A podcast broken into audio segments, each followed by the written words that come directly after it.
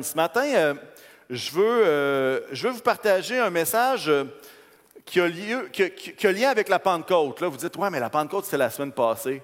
Ah, si on est dans une église de Pentecôte, on veut que la Pentecôte, ça soit tous les dimanches. C'est bon? Ah, OK, Amen. Vous êtes avec moi, c'est bon? J'aimerais vous partager justement à quel point est-ce que cet événement de la Pentecôte a été marquant? Marquant pour ses 120, mais marquant pour l'histoire du monde également. Et ce matin, je ne parlerai pas juste de cet événement-là, mais j'aimerais qu'on puisse regarder ce matin un écho de la Pentecôte, mais qui se trouve bien des années avant. Parce que vous savez quoi? Le cœur de Dieu qui désire que nous soyons remplis de lui, ça ne date pas de l'année 33 après Jésus-Christ. Ça date de bien avant ça. C'était dans le cœur de Dieu depuis bien plus longtemps. Et ce matin, on sait que tout devient, tout est accompli en Jésus-Christ. Ça veut dire que ce qui est parfait et ce qui a été déversé à la Pentecôte, le Saint-Esprit sur les croyants, c'est ce qui était parfait parce que Jésus a accompli la perfection. Mais, mais il y a des échos, il y a des échos. Et je veux vous annoncer tout de suite mes couleurs pour ce message.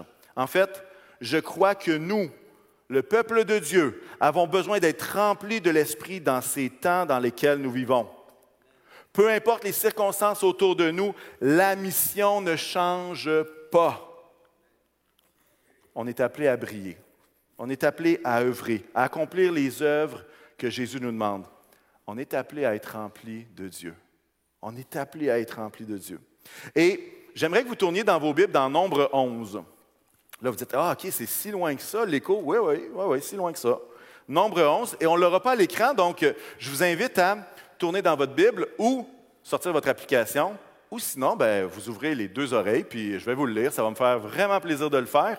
J'aime ça lire la Bible. C'est bon? Il y en a qui aiment ça aussi, euh, ou il y a juste moi? Il y en a qui aiment lire la Bible?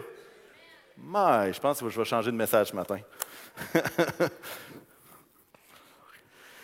je vous donne le contexte pendant qu'il y en a certains qui cherchent encore et qui se rendent à nombre 11. Je ne sais pas si vous vous rappelez, on a parlé dans les derniers mois, en tout cas dans le cadre d'une prédication, d'un peuple qui était sorti d'Égypte et qui chialait. Et qui chialait parce qu'il n'y avait pas de viande. Il n'y avait pas de viande comme c'était le cas en Égypte. Ça vous dit quelque chose? Une histoire de caille à profusion. Et ce matin, euh, croyez-moi, on ne parlera pas de poulet sur le barbecue. Quoique ce n'est pas l'envie qui me manque, euh, c'est excellent. Si vous voulez vous me pitcher du poulet euh, fumé pendant le message, sentez-vous bien libre. J'accueille tous les dons de cette sorte-là. Mais on en avait parlé en février, ça s'appelait l'inflation de mon contentement, si vous voulez revisiter, parce qu'on on avait parlé justement de l'épisode de cette espèce de révolte qui avait eu lieu euh, envers Moïse. Et puis là, on va parler d'une autre portion de ce même épisode-là. Alors, on va parler de Dieu qui remplit des personnes de son Saint-Esprit. Alors, ceux qui ont votre Bible, votre application, on commence au verset 15 et ça commence bien, ça commence avec l'état d'esprit de Moïse au moment de notre histoire. Vous allez voir, ça commence raide. Voici comment ça va dans la version second 21. Plus, et là, c'est Moïse qui s'adresse à Dieu. Plutôt que de me traiter ainsi, tue-moi donc. Ah, ça commence raide, hein? Si j'ai trouvé grâce à tes yeux, fais-moi une faveur, tue-moi et que je ne vois pas mon malheur. L'Éternel dit à Moïse, Rassemble auprès de moi soixante-dix hommes pris parmi les anciens d'Israël, des hommes que tu connais comme anciens et responsables du peuple. Amène-les à la tente de la rencontre et qu'ils s'y présentent avec toi. Je descendrai te parler là. Je prendrai de l'esprit qui est sur toi et je le mettrai sur eux, afin qu'ils portent la charge du peuple avec toi et que tu ne la portes pas tout seul. On se transpose au verset 24, un petit peu plus loin. Alors Moïse sortit rapporter au peuple les paroles de l'Éternel. Il rassembla soixante-dix hommes pris parmi les anciens du peuple et les plaça autour de la tente. L'Éternel descendit dans la nuée et parla à Moïse. Il prit de l'esprit qui était sur lui et le mit sur les soixante-dix anciens. Dès que l'esprit reposa sur eux, ceux-ci prophétisèrent, mais ce ne fut que momentané. Il y eut deux hommes, l'un appelé Eldad et l'autre appelé Médad, qui étaient restés dans le camp et sur lequel l'esprit reposa. En effet, ils figuraient sur la liste, mais ils ne s'étaient pas rendus à la tente. et ils prophétisèrent dans le camp. Verset 27, un jeune garçon courut annoncer à Moïse, Eldad et Médad prophétisent dans le camp.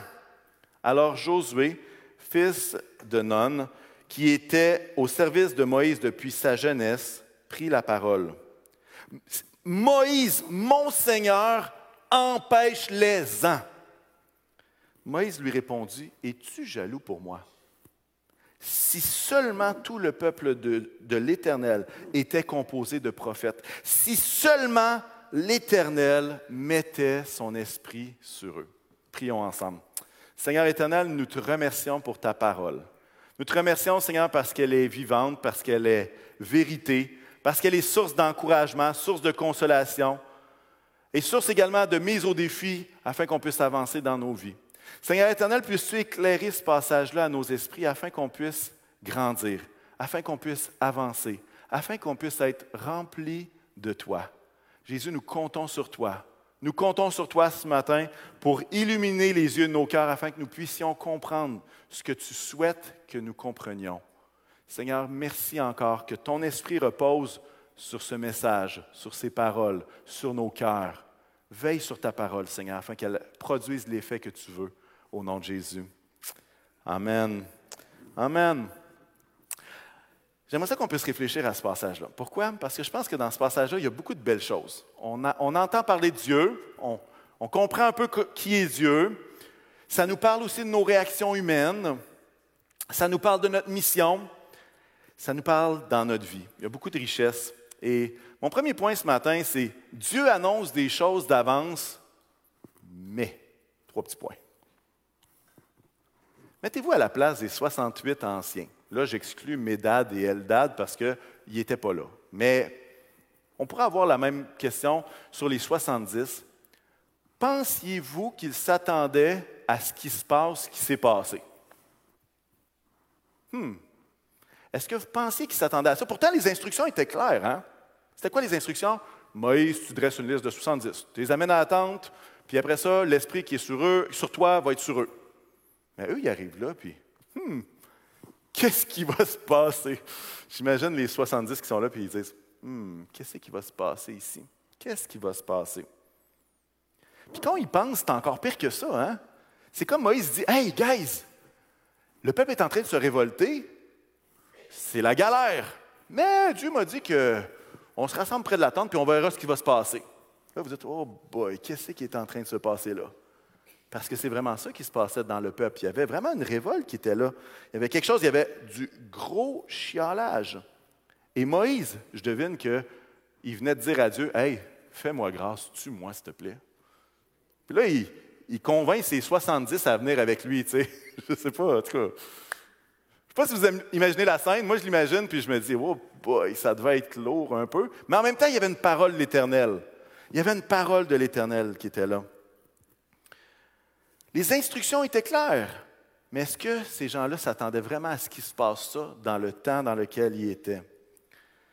Puis hein, ça, ça nous fait réfléchir. Hein. Des fois, on a l'impression que les instructions sont claires, mais Dieu est quand même capable de nous surprendre hein, dans l'accomplissement de sa parole.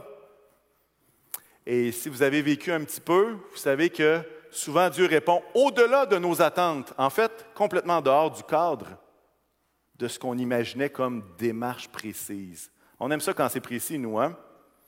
On, entend aime ça quand c'est précis. Je fais le lien avec la Pentecôte, le dimanche de la Pentecôte, le moment de la Pentecôte où les 120 étaient, étaient justement dans cette chambre haute. Pensiez-vous qu'ils s'attendaient à avoir chacun une flamme de feu par-dessus leur tête? Pensiez-vous qu'ils pensaient qu'il allait avoir un vent ou un bruit de vent et que tout d'un coup, il allait se mettre à parler dans des langues que les gens, qui ne connaissaient pas eux-mêmes, mais que les gens entendaient les merveilles de Dieu dans leur propre dialecte, dans leur propre langue. Là, vous dites, OK, mais c'est quoi les instructions de base? Ben, je vous l'ai dit. Je vais vous le dire. Acte 1, versets 4 et 5. Alors Jésus va leur dire, avant que tout ça arrive, alors qu'ils se trouvaient en leur compagnie, il leur recommanda de ne pas s'éloigner de Jérusalem, mais d'attendre ce que le Père avait promis ce que je vous ai annoncé, leur dit-il, car Jésus a baptisé d'eau, mais vous, dans peu de jours, vous serez baptisés du Saint-Esprit. Les instructions étaient très claires. Vous devez attendre à Jérusalem il va se passer quelque chose, mais trois petits points, vous verrez rendu là. Je ne sais pas si vous êtes capable, si vous avez... Comment vous vivez ça, l'idée de que ce soit un mystère comment Dieu agisse? On s'appuie sur sa parole. On sait qu'il agit. On sait que ce qu'il déclare, il le produit, mais il ne le produit pas dans le schéma cartésien de nos imaginations. Moi, il y a ça plusieurs années, tu sais, quand j'étais jeune, OK, il fallait que je la dise, c'était facile. Je me suis posé la question, pourquoi est-ce que moi, je ne suis pas rempli du Saint-Esprit comme d'autres le sont? Pourquoi est-ce que si Dieu le promet, pourquoi ça n'arrive pas? Pourquoi? Pourquoi est-ce que je devrais continuer de demander ce revêtement de puissance-là? Vous savez pourquoi? Je ne vous donnerai pas la réponse, je l'ai poursu. Mais, trois petits points. Ce n'est pas moi qui décide qu'est-ce que Dieu fait puis quand il le fait. Les instructions étaient très claires. Recherche, aspire. Mais le reste, le timing, les autres choses ne m'appartenaient pas. Et il y a des fois qu'on ressemble à, un gars qui est, chez lui, puis qui, qui, vit une inondation. Il y a vraiment de l'eau qui se met à arriver. Puis là, c'est un croyant fervent, puis ce gars-là, avec l'inondation, il reçoit une parole. Dieu est plus fort que l'inondation. Alors là, il reçoit cette parole-là, il dit, j'ai la foi. Yes. Alors, qu'est-ce qui se passe? L'eau se met à monter. Et puis là, il y a des policiers qui font le tour avec leur véhicule. Hey, monsieur, monsieur, il faut que vous évacuiez. Il y a des gens qui comprennent ce que ça veut dire ce matin, OK? Il faut que vous évacuiez. Puis là, le gars est là, il dit Mais non, j'ai la foi. Dieu va me sortir de là. Alors les policiers repartent. Le niveau d'eau recommence à monter, monter, monter, monter, au point où est-ce qu'il ne peut plus rester au premier niveau, il y a trop d'eau, il décide de monter sur le toit. Des pompiers en chaloupe avec leur moteur électrique pour l'environnement qui arrivent. Hey, monsieur, monsieur, vous voyez pas là? L'eau lève. Venez avec nous, on vous évacue. Ah non, moi, monsieur le pompier, euh, j'ai la foi. J'ai la foi. Ça va, bien aller. Dieu est plus fort que l'inondation. Alors là, le niveau d'eau commence à monter de façon vertigineuse. Et là, il est sur le toit de sa maison, puis il se demande quand est-ce qu'il va redescendre. Et tout d'un coup, l'hélicoptère TVA arrive. Ah! Quatre personnes avec des micros d'un, hélicoptère. Puis là, il garoche une espèce d'échelle pour le sortir de là. Alors le gars, il texte à TVA. J'ai la foi, c'est correct, partez, je vais être correct plus fort que l'inondation. Finalement, euh, c'était toute qu'une tempête, cette affaire-là. Ça continue de monter. Et finalement, le gars ne savait pas nager. Alors, il meurt, il meurt là. Il s'en va au ciel, puis il dit, il dit là, Seigneur, là, il dit là, il y a quelque chose que je ne comprends pas. Là. Tu m'as donné une promesse, là, que tu étais plus fort que l'inondation. Peux-tu bien me dire pourquoi je suis ici aujourd'hui? Et Jésus lui disait, ben là, je t'ai envoyé un policier, un pompier, puis l'hélicoptère TVA. Tu voulais que je fasse quoi de plus, là? Tu voulais que je fasse quoi de plus? Est-ce que la foi était là? Oui. Mais est-ce qu'il y avait la foi juste en Dieu ou il y avait la foi dans la démarche que Dieu utiliserait plus que comment Dieu peut agir lui-même? Je ne sais pas si vous comprenez ce que j'essaie de dire. L'idée, c'est que parfois, on a la foi en Dieu, puis on est victorieux, puis c'est super, puis il faut avoir confiance en Dieu. Mais des fois, on a plus confiance dans la manière qu'on pense qu'il va répondre qu'en Dieu lui-même. Comprenez ce que j'essaie de dire? Alors, ici, on est dans un passage, puis même avec la Pentecôte, on se rend compte qu'ils ne savaient pas à quoi s'attendre. Mais ce qu'ils ont fait, c'est quoi? Ils ont simplement dit Hey, on va obéir, puis on verra ce que Dieu fait. On verra ce que Dieu fait. Mais en même temps, ce qu'on voit aussi, c'est que la réaction de Josué nous montre que lui il avait une autre idée de ce qui devait se passer. Et c'est d'ailleurs probablement une des raisons pour lesquelles il a été aussi réticent à ce qu'il y ait deux gars dans le camp qui prophétisent eux aussi. On va le voir un peu plus tard, on va, on va l'approfondir cela. La réalité, c'est qu'on doit laisser Dieu être Dieu et le laisser nous remplir de son esprit de la façon dont il souhaite le faire. Alors, si on lui laisse le titre ou la responsabilité de Dieu, qu'on ne prend pas sa place, quelle devrait être notre responsabilité à nous? J'ai donné la réponse déjà tantôt. En fait, Notre but, c'est juste d'obéir à ce que Dieu nous donne, à ce que Dieu nous demande. Et c'est d'ailleurs la raison pour laquelle tous les croyants sont invités à être sensibles au Saint-Esprit, à être à l'écoute du Saint-Esprit. Pourquoi? Pour connaître c'est quoi la direction, puis de faire ça. Vous savez, quand j'ai été moi-même rempli du Saint-Esprit, euh, ça ne s'est pas fait dans le scénario que je pensais. En fait, moi, je pensais qu'il allait avoir quelqu'un qui allait prier pour moi. Plus il touche le front, mieux ça marche dans ce temps-là. Là, j'imaginais qu'il allait avoir une chaleur dans sa paume de main, là, puis que tout d'un coup, bang, j'allais être rempli du Saint-Esprit. Faut croire que ça ne s'est pas passé de même. En fait, ça s'est passé à la troisième chanson d'un set de louanges, un dimanche matin bien ordinaire. Puis à quelque part, il n'y a personne qui a prié pour moi ce jour-là, pour ça. Mais Dieu avait décidé que c'était comme ça que ça se passerait. J'ai continué à rechercher, mais en même temps, je ne contrôlais pas la façon. Je sais qu'il y en a qui, ont été remplis du Saint-Esprit dans leur rêve de la nuit. Il y en a d'autres dans leur douche. Il y en a d'autres que ça a pris quelqu'un qui a mis la main sur leur front, puis ça a marché. Mais ça, ça fait partie de ce que Dieu fait et du mystère de comment il l'accomplit. Mais je veux nous encourager à ne pas avoir plus de foi dans la démarche qu'on pense que Dieu va agir, plutôt qu'au Saint-Esprit qui fait les choses parfaites au bon moment. On va avoir la foi en Dieu, pas à la foi en, en notre chemin pour s'y rendre. Amen? Amen. Dieu annonce des choses, mais des fois, hmm, le mystère provoque parfois des réactions bien humaines, des raisonnements bien humains devant l'action de Dieu. Et la réaction de Josué me fascine pour plusieurs raisons. Et je crois qu'on voit dans Josué cette réaction-là qui révèle toute notre humanité, qui révèle notre fragilité, qui révèle notre insécurité aussi. Et le passage qu'on a lu, je vais le relire.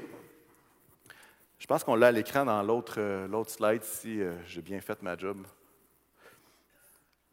un jeune garçon courut annoncer à Moïse Eldad et Médad prophétisent dans le camp. Josué, fils de Nun, qui était au service de Moïse depuis sa jeunesse, prit la parole Moïse, mon Seigneur, empêche-les-en. Moïse lui répondit Es-tu jaloux pour moi? Une réaction bien humaine, une, réaction d'insécurité. Et la scène, hein, on a un rapporteur on a un jeune garçon, probablement que parce qu'il était jeune, il courait plus vite que les autres. C'est lui le premier qui s'est rendu à Moïse. Celui qui court pour dire vraiment ce qu'il faudrait que le leader sache. Et on ne donnera pas d'action malveillante ou d'intention malveillante à ce jeune homme-là, on ne le sait pas. Mais on a probablement tous quelqu'un qui est venu nous voir à un moment ou à un autre dans l'Église en disant quelque chose qui ressemblerait à ça. Hey! tu sais pas ce qui s'est passé. Tu sais pas ce que lui a dit. Oh, lui, là, il pense que Dieu fait ça. en tout cas, moi, je ne veux pas t'influencer, là. Mais tu sais, en tout cas, je te l'ai dit. Puis il s'en va. Ça vous est déjà arrivé d'avoir un rapporteur? Ce n'est pas un rapporteur d'angle. Ça, c'est pratique pour les cours de, maths. Un rapporteur. Et remarquez bien que le jeune homme rapporteur ne parle pas à Josué. Il parle à qui? Il parle à Moïse. Mais c'est qui qui mord à l'hameçon? C'est Josué qui mord à l'hameçon. Moïse est en train d'écouter ça et Josué interrompt. Hey, il faut que tu arrêtes ça! Hey, là, ça n'a pas d'allure. Qu'est-ce qui va se passer? Qu'est-ce qui va se passer? Et Josué se met à donner des conseils à son boss, à celui dont il est l'assistant depuis des années. Qu'est-ce qu'il dit? Il dit, il faut que tu arrêtes ça, ça n'a pas d'allure, sinon ça va être hors de contrôle. Et c'est comme si Josué devient insécure pour le poste de Moïse. Il est en train de dire quoi? Il dit Hey, si eux autres prophétisent, tu vas perdre ta place. Hey, si eux autres sont là, qu'est-ce qu'ils vont faire? Ils vont Est-ce qu'ils sont pour nous? Est-ce qu'ils sont contre nous? Est-ce qu'ils vont faire en sorte qu'il y a encore plus de révolte? Hey! Là, c'est parce que là, s'ils prophétisent, qu'est-ce qui va se passer? Là? Et Josué se met à être insécure pour Moïse. Puis, il faut comprendre, dans Deutéronome 34, on ne l'a pas à l'écran, mais il faut comprendre que dans Deutéronome 34, 10, ça va dire Il n'a plus paru en Israël de prophète semblable à Moïse, que l'Éternel connaissait face à face. Donc, nous, on voit Moïse, le gars du bâton qui ouvre la mer, OK? Mais Moïse était aussi un prophète. Alors, quand l'Écriture nous dit, il a pris ce qui était sur Moïse et il l'a donné sur les 70 autres, il y a fort à parier qu'il y a des moments où est-ce que Moïse agissait comme un prophète. Et là, Josué voit, hey, il fait la même chose que Moïse. Qu'est-ce qui va se passer? Qu'est-ce qui va se passer? Est-ce que dans cette simple phrase, vous êtes en mesure de saisir la capacité surnaturelle à se faire des scénarios catastrophes? Est-ce qu'il y a des gens qui sont bons là-dedans? Il arrive un événement, puis tout d'un coup, là, là c'est la panique complète. On l'a tous déjà fait. Alors, si vous sentez que le chapeau vous fait, prenez-le. S'il ne vous fait pas, poussez plus fort, d'après moi, il vous fait aussi, OK? Je pense qu'on est tous dans le même bateau. Vous comprenez ce que je veux dire? Mais là, euh, pas Moïse, mais Josué est là-dedans. Et dans cette simple affirmation-là, on sent vraiment toute l'anxiété et toute l'insécurité. Et il faut comprendre que ce n'est pas parce que Nombre nous dit qu'il y a eu une seule phrase que ça veut dire que Josué a dit une seule phrase. Ça a été résumé dans cette phrase-là. Il faut qu'il t'arrête ça. Voyons. Comprenez ce que je veux dire? Et ça me fait penser à une réaction tout aussi humaine des disciples dans Marc 9, dans l'évangile de Marc. Et c'est Jean qui va s'adresser à Jésus et il va dire, Jean lui dit, on l'a à l'écran, Maître, nous avons vu quelqu'un chasser des démons en ton nom et nous l'en avons empêché parce qu'il ne nous suit pas. Jésus va dire quoi? Ne l'en empêchez pas, répondit Jésus, car personne ne peut faire un miracle en mon nom et aussitôt après dire du mal de moi. Ah, même affaire. Hey, qu'est-ce qui va se passer pour nous, les disciples, s'il y en a d'autres qui font le même job que nous? On va-tu perdre notre place? On va-tu faire ci? On va-tu faire ça? Un peu la même anxiété, hein? je ne sais pas si vous remarquez un petit peu les parallèles. Et vous savez quoi, quand on a l'impression de perdre le contrôle, quand on a l'impression de perdre le contrôle, que ce soit de nos attentes ou d'une situation, nos réactions, notre côté sombre prennent souvent le dessus. Et là, j'ai nommé jalousie, insécurité, rivalité, inquiétude, comparaison. Je vais même vous dire un petit secret aujourd'hui. J'espère que vous m'écoutez bien. On est en plein dans une période de transition pastorale. Oui, ici, ceux qui nous visitent, on est là-dedans. Et plusieurs ici vivent toutes sortes de sentiments. Des sentiments qu'une page se tourne, des sentiments qu'on perd quelque chose de gros, des sentiments d'inquiétude par rapport à l'avenir, à ce qui s'en vient, la tristesse du départ de Pasteur Paul et Christine et de tout ce qu'ils sont de merveilleux. Et vous savez quoi, il y a peut-être d'autres choses que je n'ai pas nommées que vous vivez également. Mais vous savez quoi? Ces émotions-là, elles sont normales. Elles sont normales. Elles sont normales. Vous avez le droit de les vivre. Et il n'y a personne ici qui va s'opposer à ce qu'on puisse vivre toutes sortes d'émotions qu'on ne comprend pas parfaitement pendant qu'on est dans cette période de transition-là. Mais voilà là où nos émotions ne doivent pas nous conduire. En fait, il y a une différence entre une émotion et une réaction. L'émotion, elle est normale. Elle nous parle d'un deuil, elle nous parle de tristesse, elle nous parle d'incompréhension, d'incertitude. Mais ces émotions-là nous mènent souvent à des réactions, à des mécanismes de défense, toutes sortes d'autres choses, à des réactions. Et c'est là l'avertissement de ce texte-là, de ne pas laisser l'émotion nous amener dans des réactions telles que Josué, la jalousie, l'insécurité, la comparaison, la rivalité. Et je nous encourage à vivre sainement nos émotions accompagnées par Jésus. Et vous savez quoi? Ça peut prendre du temps, vivre ça sainement. Ça peut prendre du temps. Mais si tu as quelqu'un à côté de toi, si tu as trois bancs de lousse de chaque barbe, ben là, peut-être que tu ne peux pas le faire. Tu peux te virer en arrière. Dis à ton voisin, c'est normal de vivre des émotions qu'on ne comprend pas parfaitement ces temps-ci. Ah, dis ça. Oui, oui, oui. C'est normal de vivre des émotions qu'on ne comprend pas parfaitement ces temps-ci.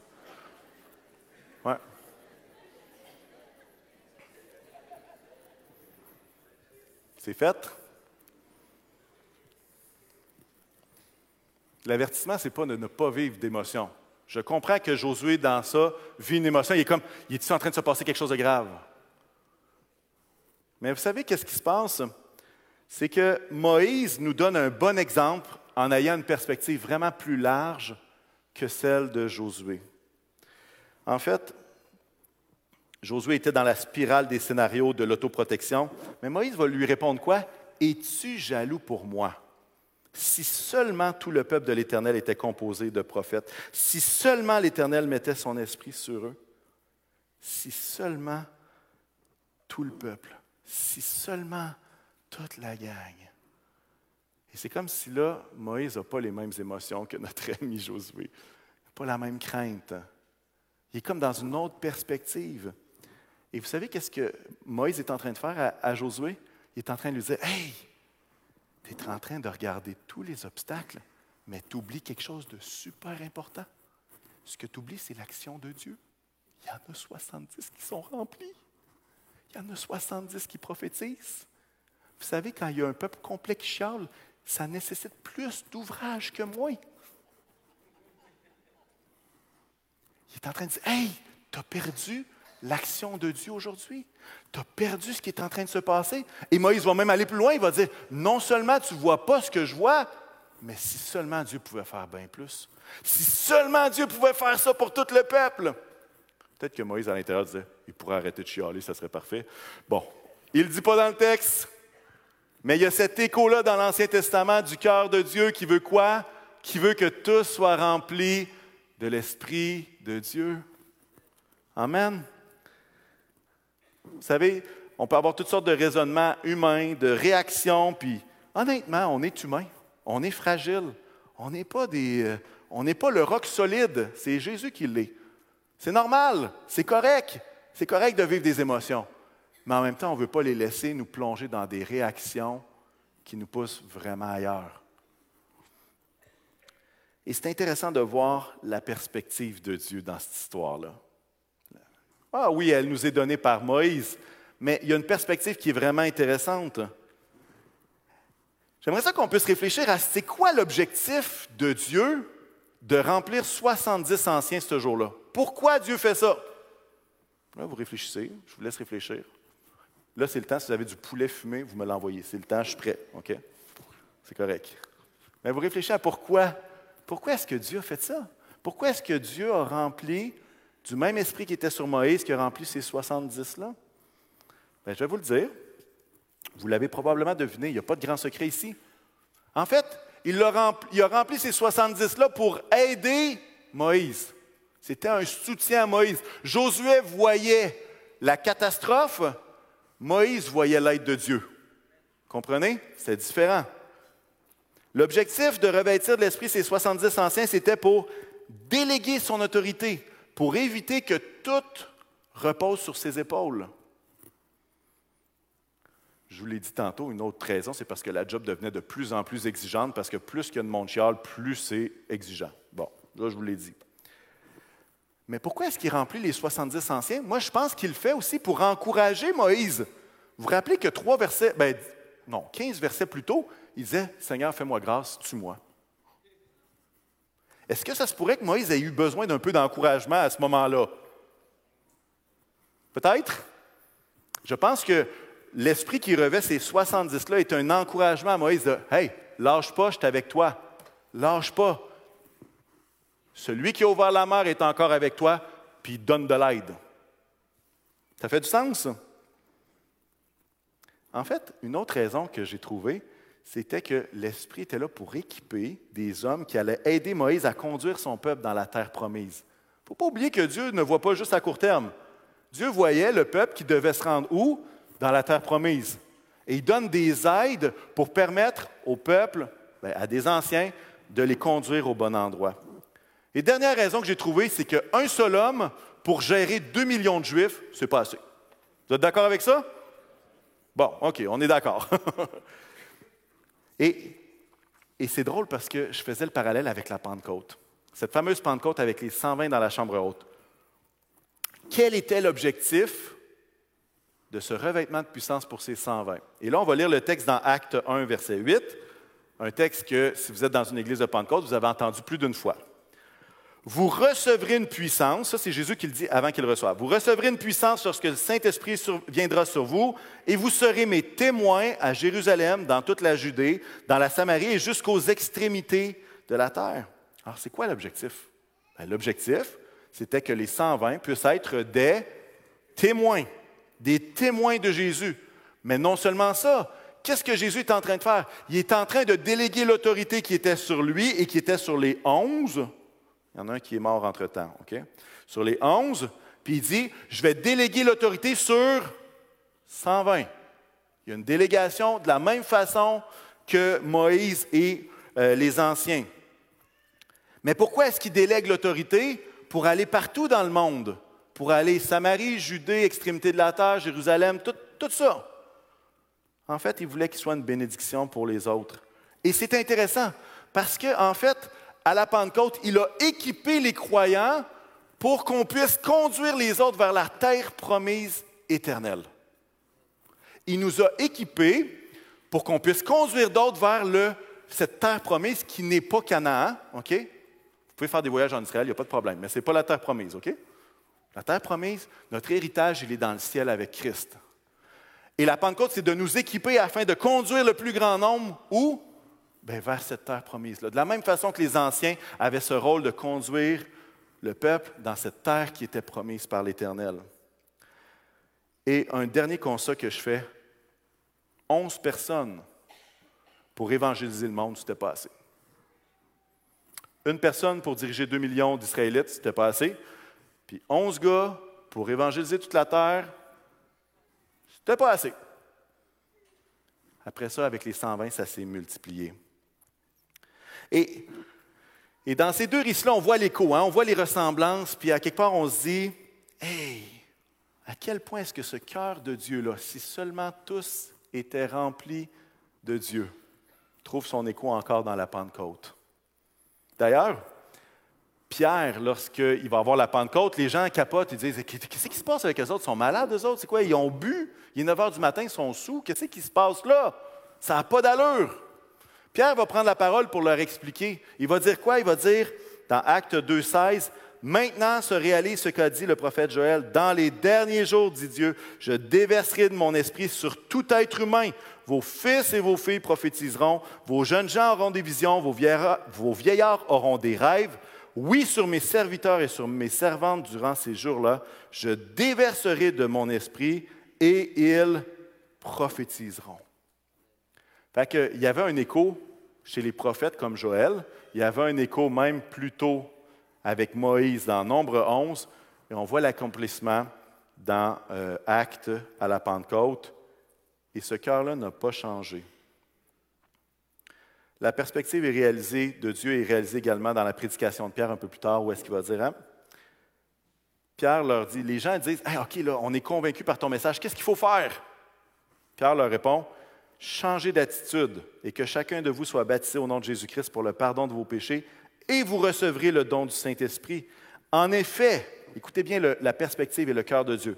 En effet, la promesse est pour vous, pour vos enfants et pour tous ceux qui sont au loin, en aussi grand nombre que le Seigneur notre Dieu les appellera. Le cœur de Dieu. Le cœur de Dieu. Dans Nombre 11, on voit qu'il y en a 70 qui ont été remplis, mais ça a été juste temporaire. À la Pentecôte, on en voit 120 remplis et c'est permanent. Et c'est permanent. Je ne sais pas qu'est-ce que ce message vous dit, mais je dois vous avouer que cette phrase-là me résonne dans la tête pas mal depuis deux, trois semaines. Si seulement, si seulement tout le peuple de Dieu était rempli de l'Esprit. Si seulement tous prophétisaient, si seulement tous étaient pleins de Dieu, remplis de Dieu, qu'est-ce que ça donnerait? Si seulement, si seulement, qu'est-ce que ça donnerait? Hmm. Qu'est-ce que ça donnerait? Je vous partage mon imagination. Vous êtes libre d'aller plus loin ou moins loin que moi, c'est votre choix. Si seulement tous étaient remplis, je crois qu'il y aurait des hommes et des femmes passionnés qui répondraient à l'appel de Dieu sur leur vie, pas pour tout devenir pasteur, mais pour être en mission chacun à l'endroit où est-ce que Dieu les place. Je crois que si seulement ça arrivait, je pense qu'on pourrait focuser sur l'essentiel, sur l'œuvre que Dieu est en train d'accomplir maintenant, plutôt que sur nos préférences de comment il faudrait faire l'Église, ou comment ci, ou comment ça, ou ci, ou ça. Je pense qu'on pourrait être focusé, comme Moïse était focusé sur, hey, regarde, regarde qu'est-ce que Dieu est en train de faire. Regarde qu'est-ce qu'il est en train de faire. C'est extraordinaire. Regarde ce qu'il est en train de faire. Je pense qu'on pourrait s'aider les uns les autres dans cette mission-là. Vous savez, euh, l'effusion de l'Esprit dans Nombre 11 et dans Acte 2, oui, font l'objet d'une expérience, dans le sens qu'on sait qu'il se passe quelque chose, mais le focus est mis un peu comme si c'était un corps qui travaillait ensemble. Qu'est-ce que je veux dire par là? Ce que je veux dire, c'est que être rempli de l'Esprit, ça nous parle d'être un corps rempli de Dieu qui avance ensemble pour une mission donnée, bien plus que l'expérience exaltante d'un moment de prophétie ou autre.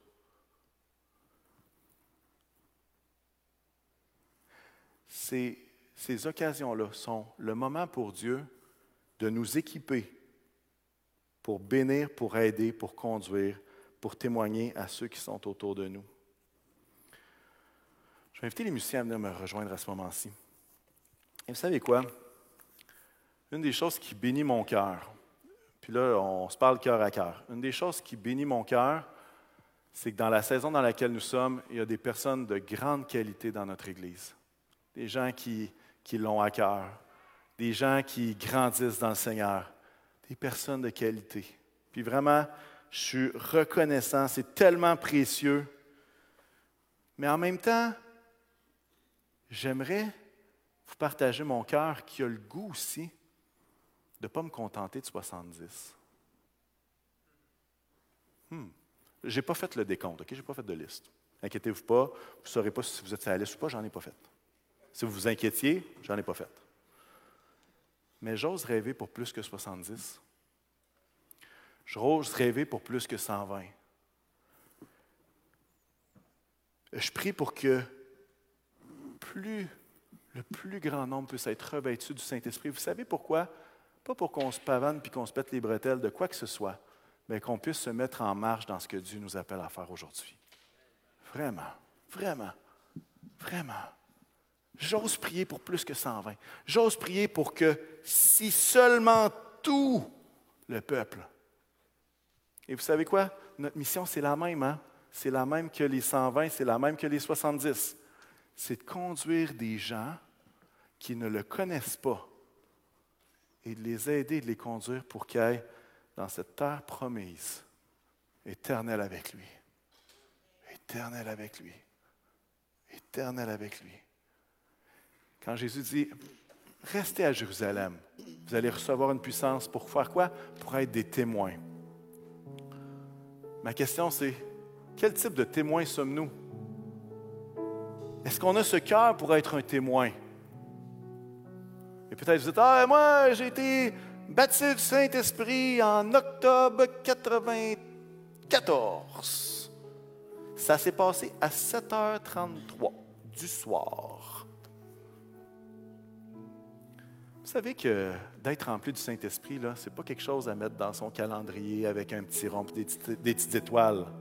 La parole nous encourage à être constamment rempli du Saint-Esprit. Et vous savez quoi, dans le monde dans lequel nous vivons, là, il y a tellement de pression à l'externe. Il y a tellement de choses à gauche et à droite que je crois que Jésus savait exactement ce qu'il faisait dans les Écritures quand il nous encourageait à être constamment remplis de l'Esprit. Alors peut-être que toi, ce matin, tu dis Ah, moi, ça s'est passé en 93 à 7h33, puis ci, puis ça, puis c'est bien correct, c'est génial. Merci Seigneur pour ce qu'il fait, merci pour ce qu'il a fait.